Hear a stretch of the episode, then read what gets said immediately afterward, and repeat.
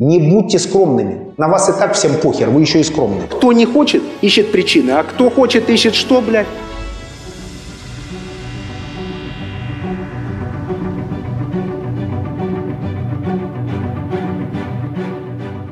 Будьте эффективны. Верьте в себя. Что такое вера в себя? Это когда вы понимаете, что есть что-то важнее страха. Страхов много. Они вас окружают. Родственники вам говорят, у вас не получится. Кто-то вам говорит, не лезь туда. Каждый раз вы будете слушать «нет». Это слово будет сопровождать вас всю жизнь. Ваша задача иметь такую цель, которая опровергает любые «нет». Вы не имеете права терять веру в себя. Ставьте великую цель. Не ставьте себе задачу победить на этом районе. Не ставьте себе задачу победить в этом зале. Это мелко. Ставьте себе задачу мировое лидерство. И даже если вы не станете мировым лидером, вы точно выйдете за пределы города, страны, рынка, континента. Это произойдет. Потому что очень важно понимать и ставить великие цели. Лучше целиться в совершенство и не попасть, чем целиться в несовершенство и попасть.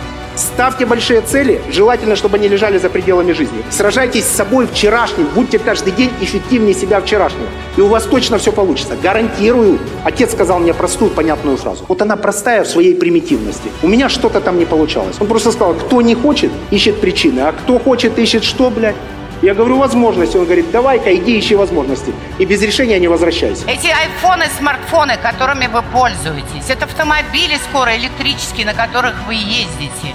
И все, все блага информационного интернета и все, чем вы сейчас пользуетесь, это свое время было сделано вот этими восьмью процентами мечтателей, которые не думали о бабле, а которые думали о том, как реализовать свою мечту. Каждый из вас способен совершить чудо. И почему такие люди могут быть успешными? Вот эти мечтатели хреновые.